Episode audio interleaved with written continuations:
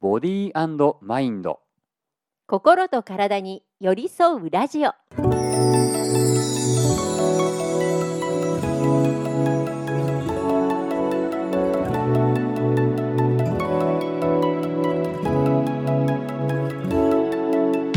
皆さんこんにちは。パーソナリティの塚田智樹です。皆さんこんにちは。パーソナリティの西村彫子です。今月のテーマ通り道ですが 哲学的な。なかなかの哲学的な話にね、えー運命が良い悪いとかね 運がいい悪いとかそんな話になってなんかすごい話になっちゃってるけどみんな大丈夫かな？ついてこれてるかな、ね、こういう話って皆さん好きなのかな？どどうなんですかね？どうだろう。なんか難しい話よねそうだね、うん。考えまさに哲学だよね。考えないとよくわかんないみたいなね、そうそうそうそうそうそう。考えさせられる、まあうん。僕らもよく分かってないで通り道というテーマね 話してるのであの僕らも哲学の話をしようと思ってここに至ったわけでもなく なんか話してるうちにここに至ってしまったっていうね。そうそうそうですね、そうですね。感じですね。あの前回の最後にともくんが、うん。いやちょっとそういうねそのあるがままを受け入れるっていうような体験をしたんだって、そうなんそれをまあ今週ね話しますねってういうところだったんですけど具体的にはどんなことがあったんですか、動物愛護団体のええ。ちょっと施設にちょっと見学をさせていただく機会がありまして。ええで、まあ、ちょっとそその時に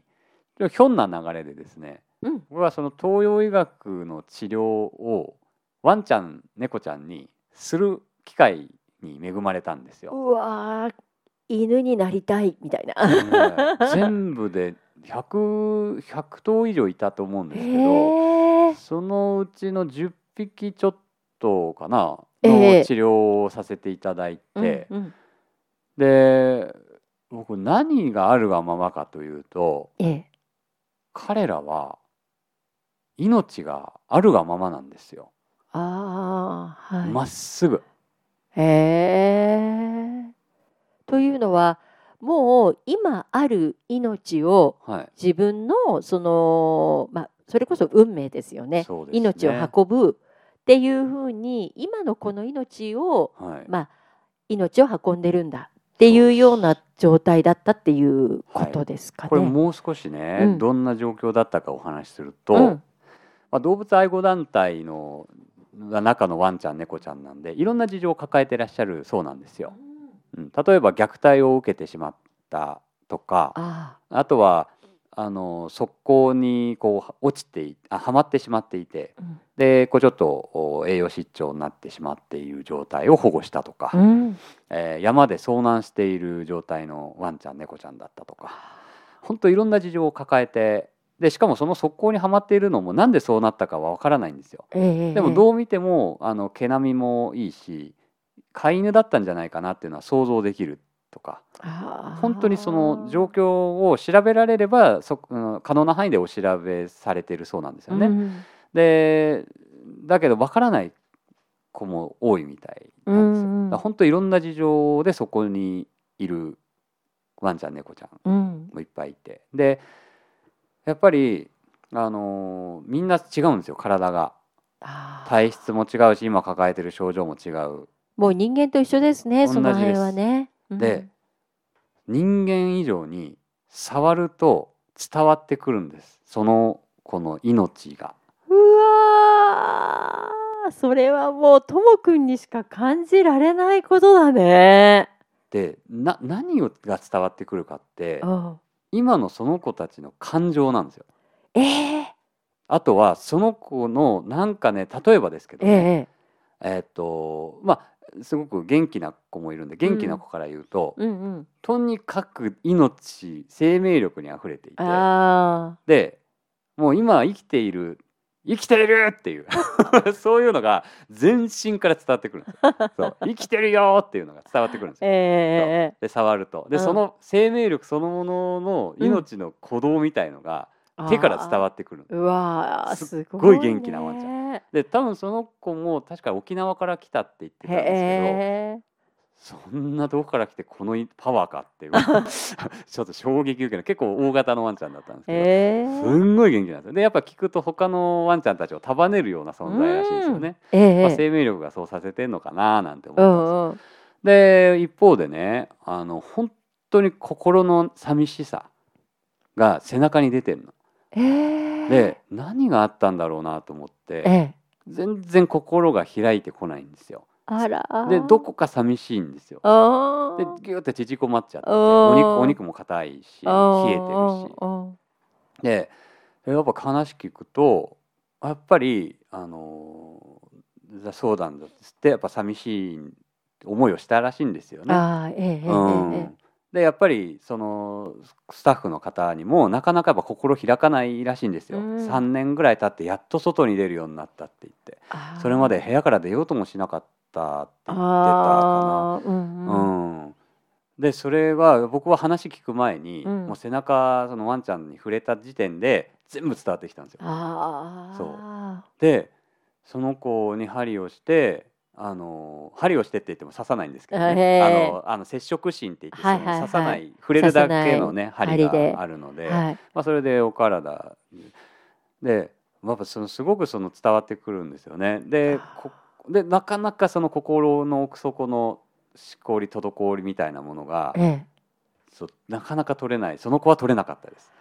ああよっぽどなんか悲しい思いしたのね、でもものすごい大事にされてるんですよ。みんなから。うんうんうん。これだけみんなから愛情を受けても、うん。それでも心を開かない何かがあったんだって僕は感じ取って、うん本当僕自身もねななんかすごくその子が一番印象に残ってますね。ああそうですか。なんとかしてあげたいって思いましたけど、ううんまあ、また機会があればね、うん。治療させていただきたいなと思いますけど、今回それでだいぶなんかその臨床に対するこう考えが変わったってそうですそうです。ねあの言ってましたけどどんな感じに変わりました？でとにかくねその原点なんですよ。命に触れるっていうのって。うん人間であれあの動物であれ命ですよね。うんうん、ででワンちゃんたちとか猫ちゃんたちって、うんもうその運命がどうであれとにかくそのものを生きてるんですよ。ただただ生きてるんですよ。ああ本当ね、はいそうですよね。でち僕が治療させ、ね、してでワンちゃんたちがこう、うんいそのその命の鼓動がここう溢れてくるのが僕にも伝わってくるんですね。うんうんこう例えばまあちょっと冷えちゃってる子とか、うん。あの滞っちゃって首が詰まっちゃってる子とかいたんですけど、うん。でそういうのを取っていくと、うん。本来のその命の鼓動がふわーっと溢れてくるんですよ。へそれが僕の方にまで伝わってくるんですよ。ああでそうすると僕もあこれだ命って っていう原点を教えてもらった感じがして。それはでもすごい体験だね。うん、だからこれ人間も一緒じゃんってうん思って、うんだやっぱりどうしてもこう病と向き合うと、うんうん。ね、この五臓六腑のどこが悪いとか、うん。その中でねどういうところの症状がどうなってるとか、はい。どうしてもそのメカニズムの部分とうか、ね、あの病気の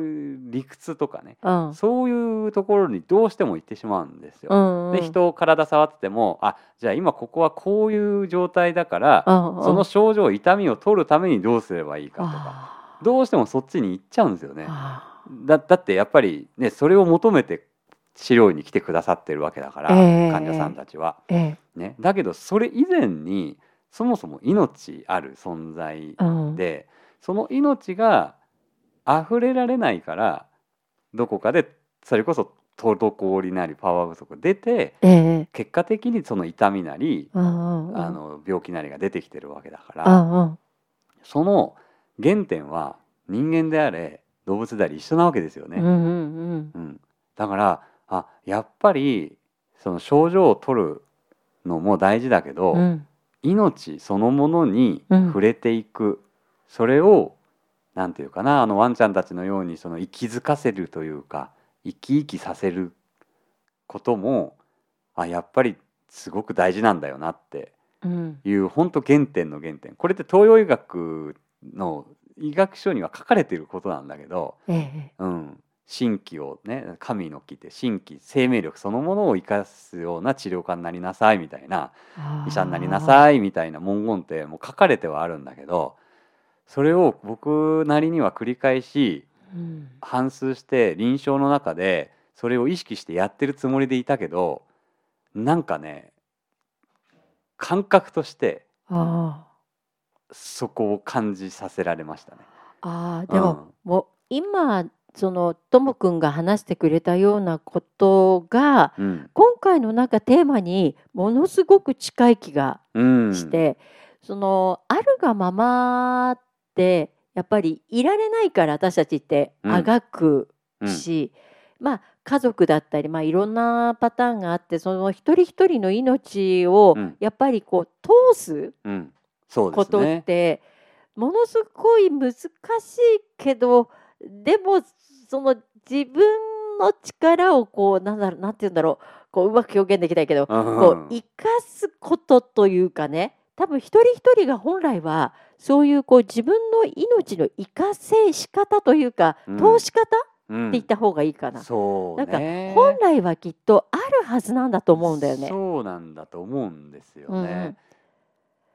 そこがうまくこう表現できないけど、うん、そこを見つけていくことでだいぶなんかその人の生き方というか人生というかうん、が変わってきそうな気がする。そうだね。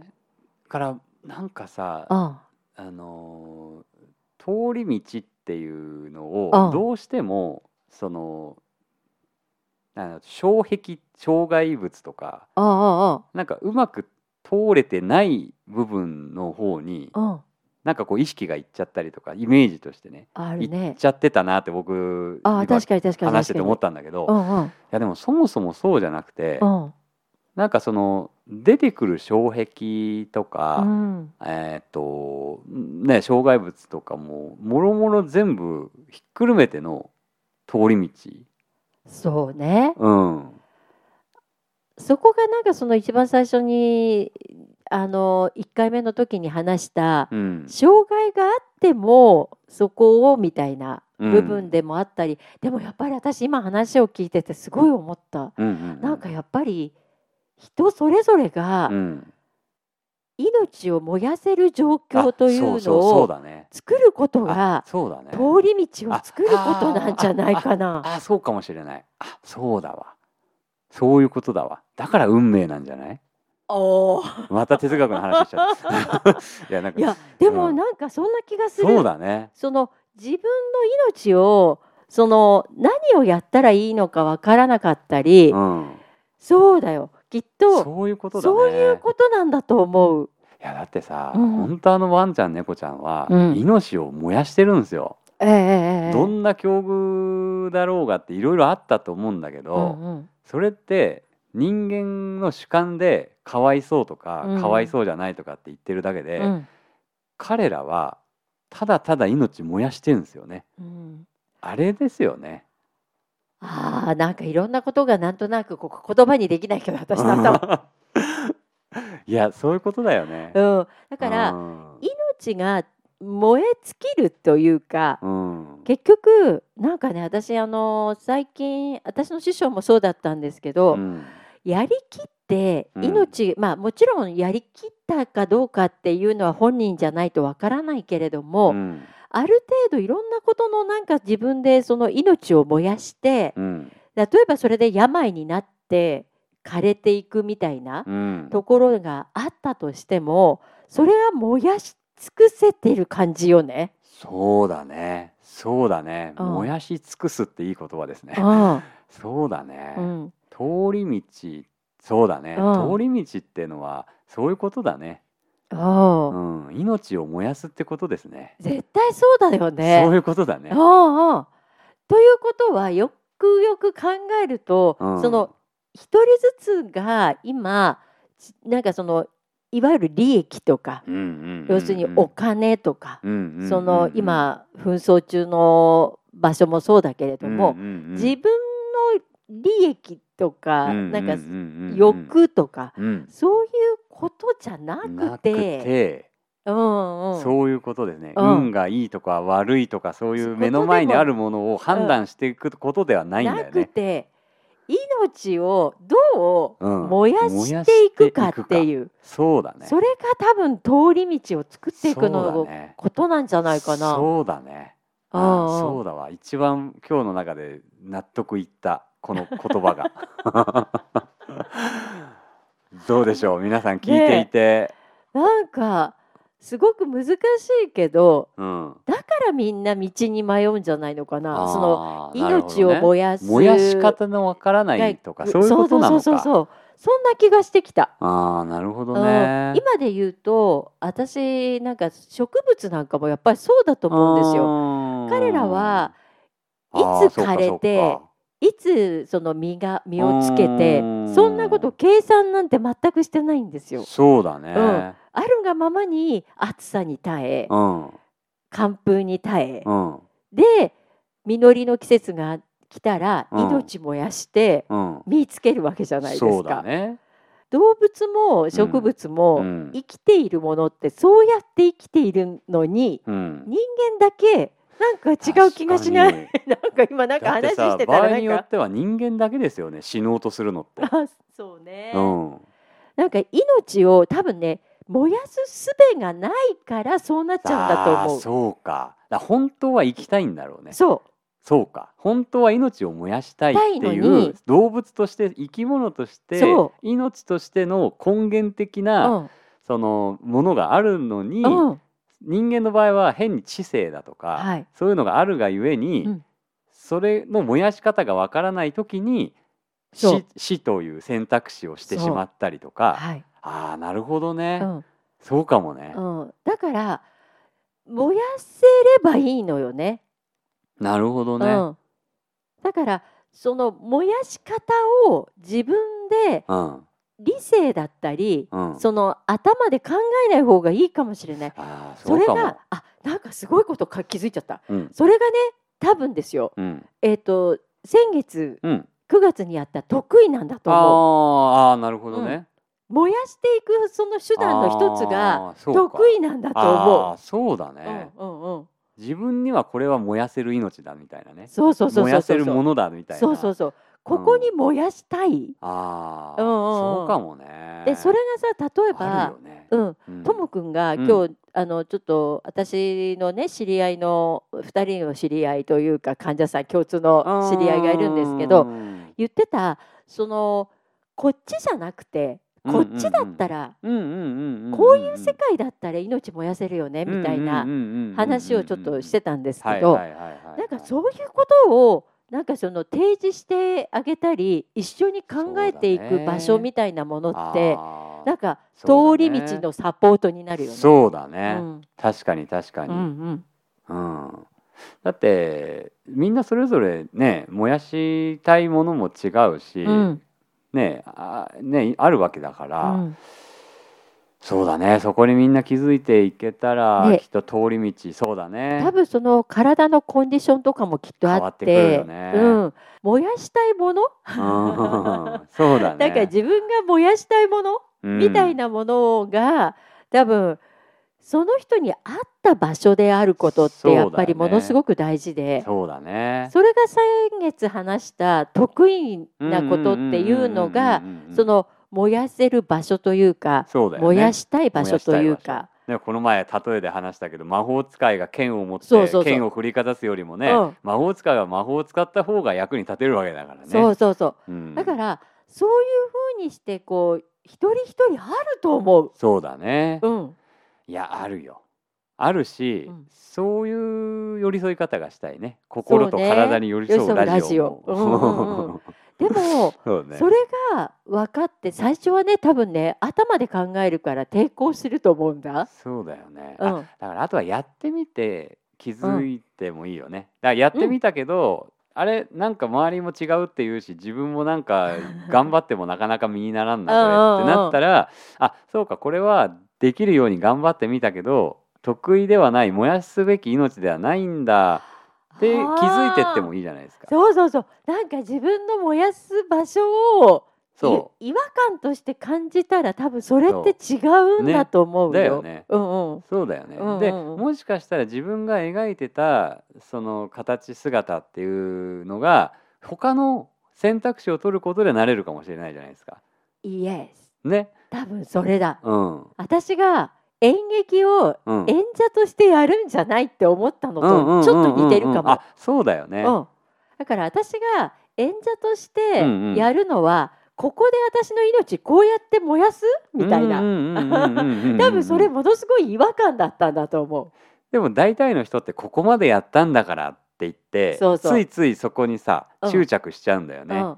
でもね執着は私何も生まないと思う。そうだよね。うん。そこ自分は少なくともそこじゃないことに気づけただけで、うんそれはもう前進してるし収穫ですよね。うんうん、だからね私例えばお子さんのためにうん命を燃やしている方とかもいらっしゃると思うのね。なんかあのこの子のために今私は命を燃やすべき時みたいなのって、小さいお子さんなんか持ってらっしゃる方だとあるじゃないですか。そうだね。それは精一杯やってあげたらいいし、ねね命燃やしたらいいんだと思う。そうだね。そうだね。うん、でそれが多分ね次の道を開くし。逆にそうやって道を作ってくれたお母さんに対するね。その子お子さんたちもまた、うんあこうやって人の道に関わっていけるんだって思って、また次にまた巡っていく、そうだよね。うん、これがなんかあなんかすごいこと考えてたペイフォワードってあるけど、うんそれがそういうことなのかもペね。イフォワードって何？なんかそのうん。相手からもらったものをうん次の人に渡していくみたいな、あーなるほどなるほど。これもなんか通り道ああそうだね。作っていく感じがそうだね。するよね。そうだね。そうだね。うん、やっぱりこだわらないことですね。なんか結局 だってそこまでやっちゃったんだから、いや私これやんないとってなっちゃうとこだわりになるから、うん、いやまあなんかやってみたけど違ったわって言ってうん。パッと別の道に行ってしまうことでうん。ねあ新しい燃やすものが見えてくるかもしれないっていう。なんか日本人って真面目だから、うん、ここまで頑張ったんだから、ねなんかもっと頑張っんなきゃみたたいな、ね、なりやすいよね。なりやすいけど、うん。そこはちょっと、そうだね。あの頑張らなくてもいいというか、ん。あきまあこれ諦めって言っちゃうとまたちょっと違うけど、でももういいやここまでにしようっていう踏ん切り、踏ん切りだね、うん。見切りだね、っていうのは人生生きていく上でめっちゃ大事な気がする。そうだね、ちょっと次回見切る力とかその辺を一緒に考えてみたいですね。自分たちとしてはどこでどう見切ってきているのかとか、うわまたこれすごい深いテーマになりそうだけどね。見切る力も大事だね。この運命まあこの通る道通り道をね作る上で。でもなんか面白いね。ね。前回の得意から、うん。実はこのテーマってなんかつながってえ永遠るにつながっていく感じがするそうよね。だね、うん。なんかその生き切るために人が人としてうん。人生を生き切るために、うん。なんか必要なことをうん。なんか語っている感じがだんだんしてきた。あー確。かに。そうだね。いやもうね僕迷ったらちょっと動物たちにこう教えてもらおう。い別の命に教えてもらうことにします。これからは。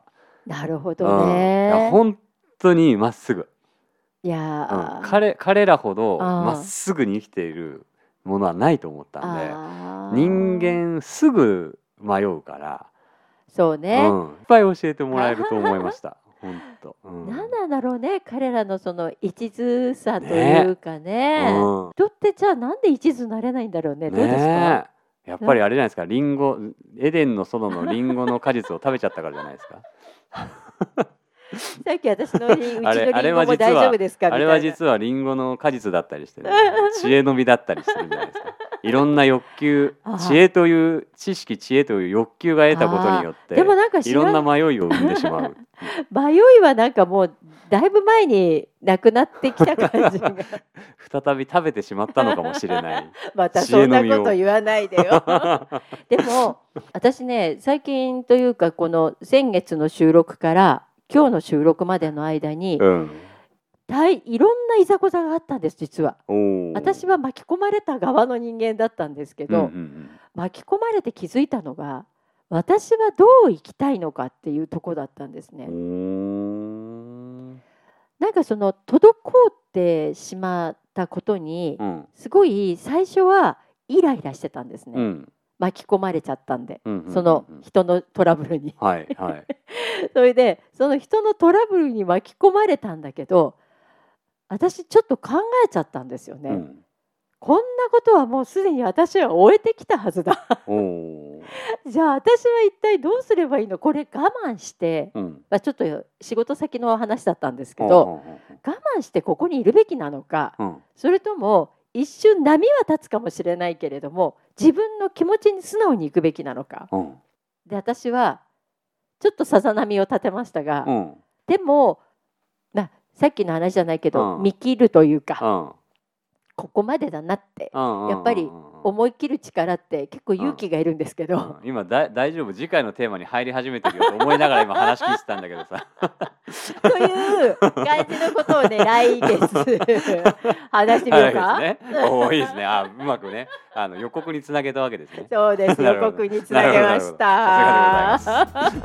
ということでねまた次回もすごいはいなんかどんどん深いテーマにね、うん。なってますけど、ねえ。ぜひ皆さん一緒に考えていきたいねですね一緒にね考えていただけたらと思います。これが答えとは限らないですしね。僕らはあこれじゃないって今思ったけど、ね、思ったけど、うん。うん、そういうことですよね。みんなもあのぜひ私はこう思うとかね、うん。それちょっと違うんじゃないのいいねいいね。っていうのをなんかあの寄せていただけたらね嬉しく思います。ちょっと熱くなっちゃったねうん。最後ね、はい。ということでねまた今度は11月になりますけれどもまた皆さんと楽しく進めていこうと思いますボディーマインド心と体に寄り添うラジオ。お相手は？塚田智樹と。西村彫子でした。それではまた次回お耳にかかりましょう。バイバイ。バイバイ